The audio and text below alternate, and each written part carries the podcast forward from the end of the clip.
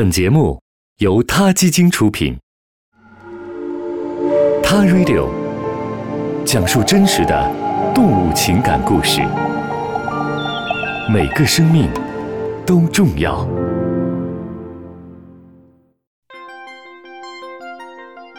最近，国外有一群科学家针对一些家禽、家畜做了一项研究，来证明这些经常出现在我们餐桌上的动物的智商跟狗的智商相比一点也不低。为此呢，这些科学家们找到了很多证据，比方说，猪就和狗一样能识别自己的名字，能和狗一样学会各种技能，还喜欢听音乐，以及和人类一起做游戏。这项研究的目的啊，其实就是鼓励人们吃素。我们怎么能吃这些有智慧的动物呢？是不是啊？好像的确有很多人会在意自己吃掉的是不是具有高智慧的动物。如果我们去问一些养狗的人，能不能接受让自己的狗去过养殖场里家畜或者家禽的那种生活，大多数人一定不会接受。这些科学家认为，既然他们研究出来了家禽和家畜的智商比狗甚至还高，那大家就不该再吃它们了。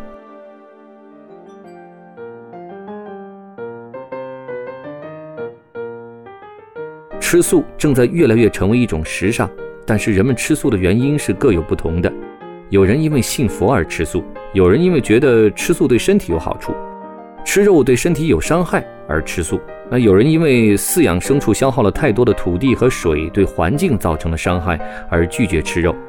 还有的人呢认为吃肉侵犯了动物的生存的基本权利。那吃素呢，基本上还应该是一个人对自己生活方式的一种选择。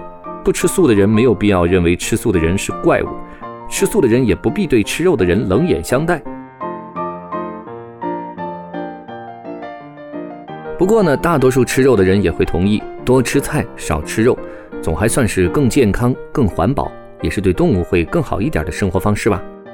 好了，言归正传，咱们的动物行为学家贝老师认为，前面所说的这些关于动物智商的对比研究其实意义不大。我们不应该先比较不同动物的智力，再来决定我们对待不同动物的态度和方式。如果我们善待某些动物的原因是因为它们的智商更高，那么我们是不是就会心安理得地伤害和虐待那些智商不高的动物呢？我们又应该如何去评价，或者应该依据什么样的标准来评价动物的智商呢？和贝老师一样，有不少科学家毕生都在观察和研究动物。他们的科学研究证明了，无论智商高低，几乎所有的动物都有着丰富的情感和感受能力。它们都有喜怒哀乐，都能体会到痛苦的感觉。动物生命的价值不在于它是否聪明，更不在于它是不是能吃，是不是好吃。基于不同的动物保护理论，有人忙着禁止人们吃肉，有人在设法改善农场里家禽和家畜的生活质量。你可别说他们是伪善的，即使免不了被屠宰的命运，家禽和家畜在其生前也理应得到人类的善待和尊重。善待动物总不是一件错事吧？吃素虽然已然是一种时尚了，但还没有成为大多数人的选择。吃肉的时候，咱们总不能一边大快朵颐，一边鄙视他们的智商，忽略他们的感受吧？那样做真的太不公平喽。好了，今天先聊到这里，我们下次 Taradio 再见。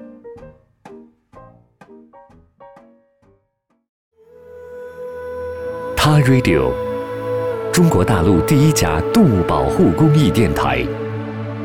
在这里，我们讲述动物的喜怒哀乐，尊重生命，善待动物。